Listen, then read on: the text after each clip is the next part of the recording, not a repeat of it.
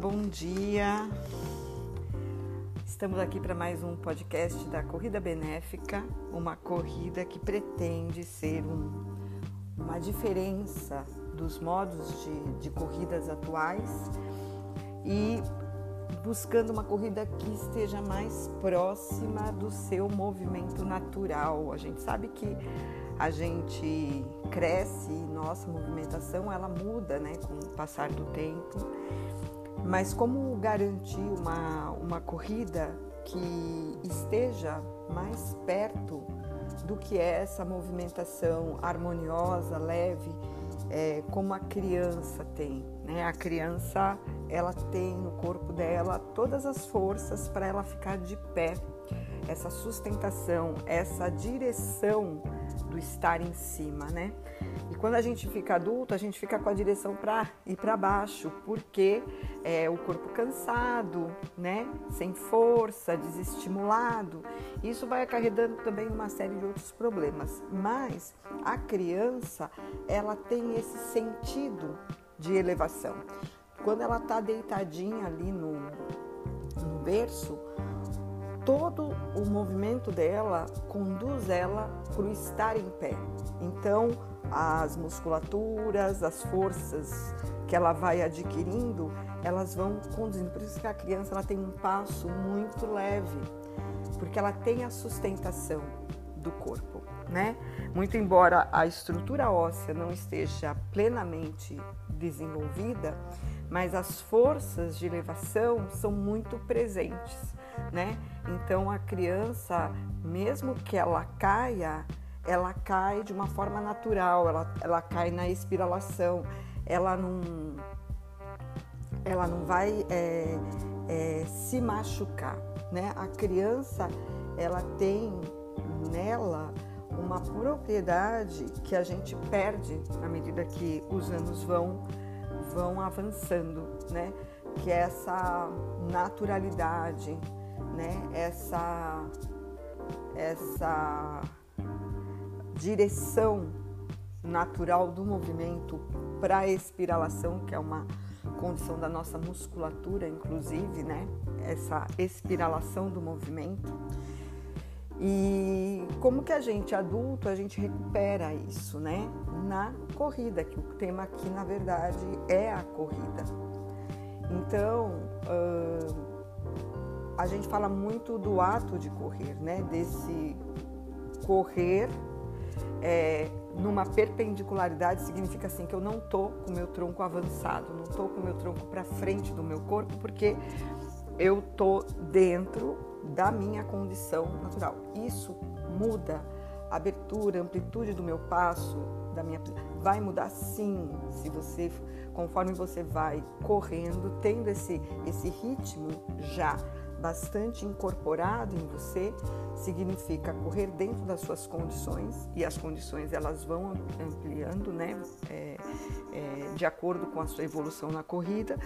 Você sim, você vai correr em terrenos e você vai é, mudar, né, as necessidades de velocidade naturalmente, naturalmente usando a própria o próprio desenho do terreno para é, trazer mais ou menos tração de acordo com a necessidade de deslocamento nesse, nesse terreno. Então, a corrida benéfica, a gente, quem está acompanhando o Instagram, já tem algumas é, postagens ali que a gente começa correndo no lugar para pegar justamente o ato de correr que está na na base do que a gente propõe enquanto corrida benéfica, né? Um dos princípios, né, que carrega essa essa identidade, vamos dizer assim, do, da corrida benéfica é a conquista do ato de correr, né? Esse correr leve, suave. O correr leve porque na medida que você vai pegando o ato de correr, essas forças que eu mencionei da criança, dessa, dessa suspensão, dessa elevação, dessa direção do em cima, ela vai começando a, a surgir no seu corpo, vai acordando, né? E aí, muito motivada aí pelas pessoas que me ajudam a construir esse, esse perfil, eu publiquei ontem um. Já mencionei isso numa, live, publiquei ontem um post falando sobre o que, que vem primeiro, né? O correr ou o andar, né? É, a gente sabe que o correr e o andar, eles são dois movimentos um implicados no outro, no outro. Por quê? Os dois estão na condição do estar em pé, sobre seus dois pés, né? Os dois têm a condição do deslocamento. E você não não vai atingir nem o andar e nem o correr se você primeiro não se elevar. E essas forças que eu coloquei ali anteriormente. Mas a criança, as pessoas, as pessoas têm essa direção, que a criança fica de pé e que a criança começa a caminhar e depois ela conquista o correr. Isso não é necessariamente uma verdade, né? É, o deslocar-se, como na, na corrida, ela muitas vezes na criança provém de um certo desequilíbrio que a criança ainda tem. Então, na medida que o corpo dela ainda não conquistou aquele fortalecimento de eixo, aquele fortalecimento de estar presente em cima dos dois pés, né? É, ele, a criança vai tender ao desequilíbrio. E tender ao desequilíbrio significa um deslocamento que, para a criança, como ela tem uma leveza, ela acaba correndo, ela acaba se deslocando numa velocidade, né? Por quê? Justamente porque ela não consegue estar parada ainda sobre os seus dois pés. As pessoas querem ajudar a criança, colocam ela em andador, colocam ela em chiqueirinho. Tudo isso atrapalha o desenvolvimento natural das musculaturas que vão fazer com que ela garanta esse essa sustentação de uma forma mais adequada e aí seria acompanhar o histórico né, de cada uma das crianças que foram colocadas nessas condições para entender como que isso afeta, em que grau isso afeta ali essa musculatura, né? Afeta sim, todo mundo vai caminhar, todo mundo vai andar, mas qual é a segurança que você vai ter? Porque todas essas forças do desenvolvimento, elas são importantes para quê? Para a criança se construir enquanto imagem corporal. E essa imagem corporal, ela vai carregar para o resto da sua vida.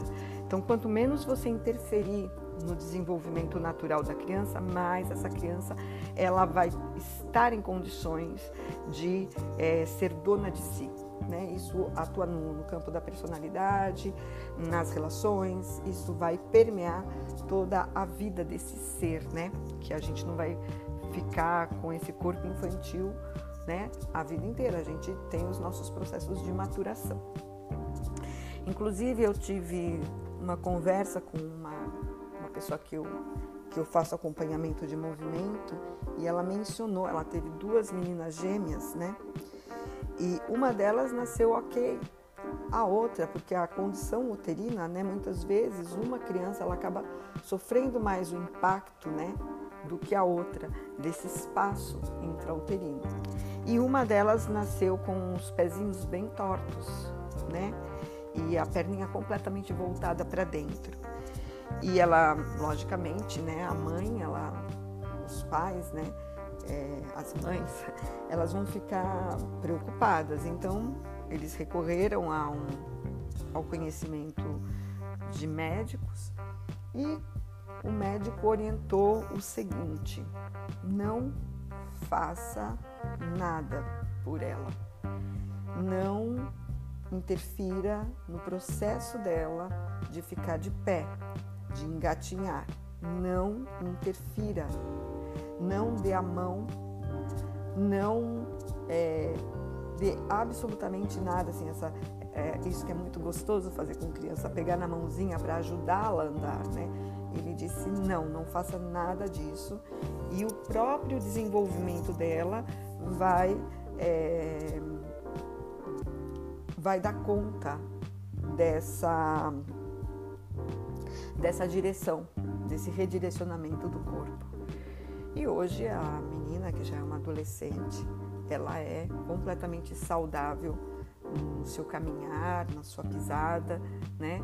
Ela é completamente saudável, ela não tem é, sequela nenhuma dessa situação que, que despertou nela, né? Esse formato na condição uterina. Inclusive, até o próprio nascimento, né? O parto, ele também é importante nesse desenvolvimento neuromuscular da criança, né? Nem precisa entrar nesses detalhes, porque isso são condições naturais de todo o corpo, de todo o ser, né? Então você tem, por exemplo, uma lagarta. Tem a, a lagarta, você tem a crisálida, né? Que envolve é, esse corpo da lagarta e lá dentro da crisálida ela vai fazer a transformação da lagarta para a borboleta. E na hora certa, essa crisálida, essa casca, ela vai se romper e a borboleta ela vai começar a colocar as asas para fora e vai ganhar essa força e vai poder fazer o voo. O que, que acontece? Algumas pessoas, às vezes, querendo ajudar a lagarta ou a borboleta, no caso, numa antecipação, rompem a, a casca da borboleta para ver a borboleta sair. E aí que ela não consegue voar. Por quê? Porque a força que a borboleta começa a fazer para romper a casca, imagina uma força que ela é de dentro para fora.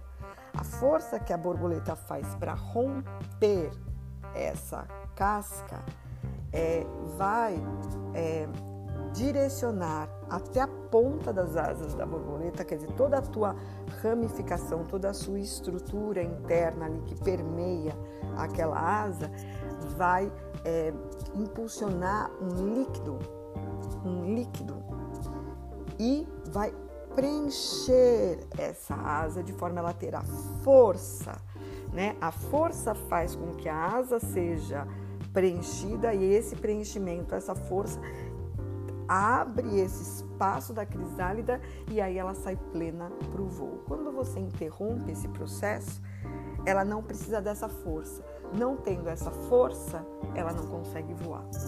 Então, às vezes, a gente achando que a gente está ajudando, a gente está atrapalhando toda a natureza, todo ser que habita o planeta Terra. Ele tem nele mesmo as condições de vida que ele necessita para poder é, ser quem ele é, né? atuar para aquilo que ele veio e nós não somos diferentes disso. Então, o movimento da criança que não seja é, atrapalhado, como abrir, por exemplo, a, a casca da, da, borboleta, é, você vai garantir que a criança tenha muito mais forças. Essa força do ficar em pé traz a leveza do movimento e a leveza do movimento faz com que essa criança corra. Ela vai se desprender desse chão, ela vai querer evoluir nesse chão, ela vai querer se deslocar nesse chão, ainda com sem tanta firmeza no seu próprio corpo. Aos poucos a criança ela vai conseguindo controlar essa força e ela consegue controlar o caminhar, o andar, que tem um outro, uma outra elaboração do caminho. Então, é, você inverter um pouco essa percepção de que o correr ele vem depois do andar, isso é uma é uma é uma vontade a gente começar a questionar um pouco, observar mais, né? E o correr, por ele ser um, uma, uma situação e o andar ser outra situação, então, muito embora os dois estejam de pé para fazer o deslocamento, o correr ele tem uma qualidade de, de sustentação e leveza diferente do próprio caminhar. No caminhar, sempre um pé vai estar em contato com o chão. Na medida que você tem um impulso, que vem essa leveza, o impulso, ele faz com que os dois pés se desloquem do chão, se for rápido o suficiente, passar uma folha de papel sulfite embaixo, você vai perceber que os dois pés, em algum momento, eles se afastam do chão, que dá essa condição de sustentação do corpo. Então, o ato de correr não é eu correr, sair correndo destrambelhadamente, ganhando altas velocidades. Não, correr é simplesmente o fato de você conseguir tirar esse corpo do chão, tirar esse corpo de apoio do chão. O correr e o saltar, sim, eles estão muito mais próximos do que o correr e o andar, né? O, o correr ele, ele faz com que você salte. Por isso que eu falei da evolução. Quanto mais você vai tomando para você o ato de correr, que é correr de acordo com a sua condição respiratória, circulatória, com o seu ritmo, estando conectado ao seu ritmo, então eu não vou fazer mais esforço do que eu preciso. Quanto mais conectado com, com esse ritmo do ato de correr, é, você vai evoluindo e a progressão, né, o deslocamento, a distância de uma pisada para outra, tudo isso evolui e usando sempre o terreno, a percepção da mudança de terreno para colaborar com a sua corrida, né? E uh, daí o salto ele está muito mais próximo, né? Então, por exemplo, você tem na técnica clássica você tem os saltos, né, que, a, que os bailarinos fazem, né? Eles fazem um grande deslocamento com uma grande distância entre um pé e outro, né? Um ali na frente, outro lá atrás, que na verdade nada mais é do que uma ascensão do movimento da corrida. Isso é colocado no, no nosso corpo de corredores. Você vai ter pode ter maiores passadas, mas sempre o importante é isso não é o objetivo maior. O objetivo maior é você correr dentro do seu ritmo, dentro das suas condições. O que te faz correr mais saudável por muito mais tempo, sem riscos de problemas cardíacos, sem riscos de problemas de lesão muscular, porque você está dentro do seu corpo, da sua condição, né? E fazendo o que? Que esse movimento natural da corrida ele realmente seja privilegiado no, no seu é, desenvolvimento. Então a gente tem no caminhar um certo controle do nosso passo, um certo controle do nosso corpo. Na corrida você já tem a qualidade da sustentação, leveza, deslocamento e para grandes é, distâncias. E aí o correr ele não é uma evolução do andar, como muitas pessoas querem dizer. Talvez sim, a, a, o contrário seja mais eficiente. Talvez o andar ele seja a própria evolução do correr, porque na verdade você você solta o seu corpo para depois você controlar o seu corpo. E tem uma coisa que você pode observar, o pé da criança, ele conforme a criança ela vai ganhando as condições, ela, ela vai subindo, mas o pé dela ainda tem aquele formato de água, né? De bolinha d'água. Por quê? Porque a criança não tem todos os ossos ainda completos, né? Os ossos eles estão se estruturando, eles ainda vão se fechar ao longo da vida dela. Então ele tem aquele formato bolinha. Então o caminhar, né? Ele que precisa dessa desse controle dos dedos, né, do, do espaço, do apoio, ele, ele é mais vagaroso. E esse caminhar ele vai mudando. Né? No pé do bebê, no pé da criança de 1, 2, 3, 4, 5, 6, 7, 8, 9 anos de idade, esse movimento ele vai mudando, né? E é, vai se construindo, vai se construindo. A criança não aprende a andar de uma hora para outra e ela vai adquirindo o movimento e o correr, o saltar, ele é muito mais leve, né, do que a, o próprio movimento do caminhar, né, que depois sim ele vai ter o movimento do caminhar com essas forças de leveza adquiridas, né. Era um pouco essa reflexão que eu queria deixar aqui sobre o que vem primeiro, o, o andar ou o correr, né? O que vem primeiro, o andar ou o correr? E com isso, a gente encerra aqui um podcast da Corrida Benéfica, trazendo movimento natural, a leveza para a nossa corrida. Um grande abraço a todos. Tchau, tchau.